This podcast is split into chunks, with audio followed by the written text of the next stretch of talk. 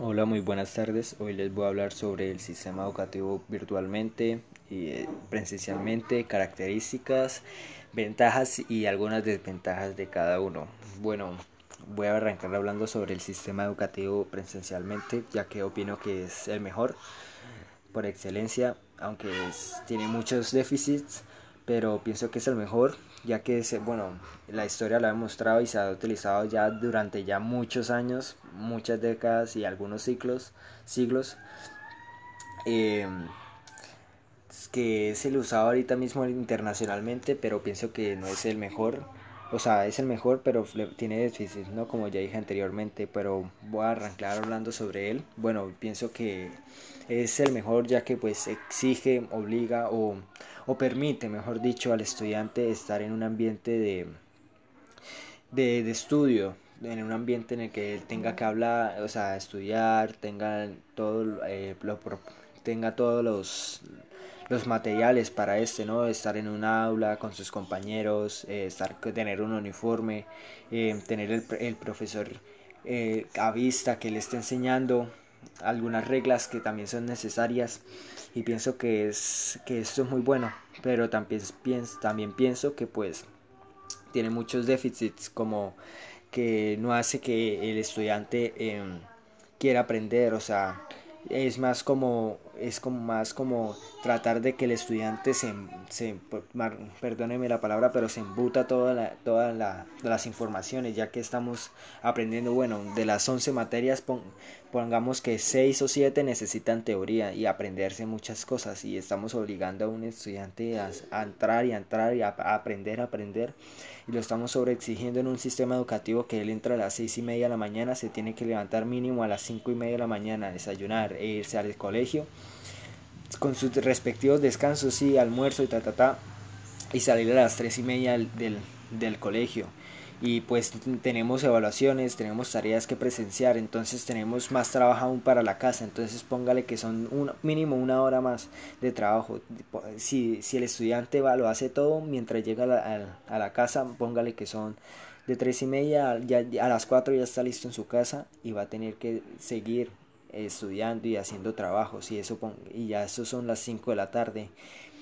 y ¿qué, qué tiempo tiene para él si, si quiere tener un deporte no tendrá tiempo o estará muy exigido y no tendrá tiempo para relajarse y pues pienso que también muchos estudiantes se sienten así ya que pues la escapatoria para eso es no hacer nada y pues como obvias razones eso no va a traer ningún ningún buen hecho. Y habla y tenemos como ejemplo la, la, educación de Suiza, ya que allá no presentan ningún, ningún tipo de, de evaluaciones, tampoco presentan ningún tipo de tareas, tampoco tienen restricciones a la, a opinar al estudiante, a hablar entre ellos. Y es, es por excelencia una de las mejores o la mejor, por decirlo así, eh, sistema educativo que hay en el mundo con mejores resultados.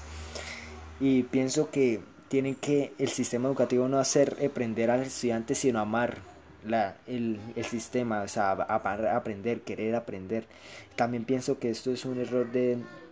del gobierno, ya que pues eh, no le proporciona la suficiente cantidad de plata para tener a los profesores, tener buenas, buenas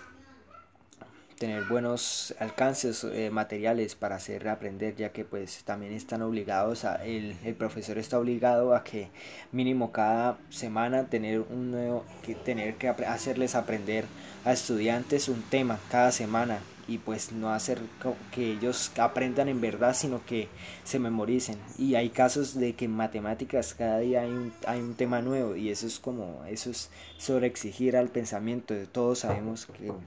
que para aprender se necesita más, más tiempo y no solo un día, mejor dicho, un día no, tener una hora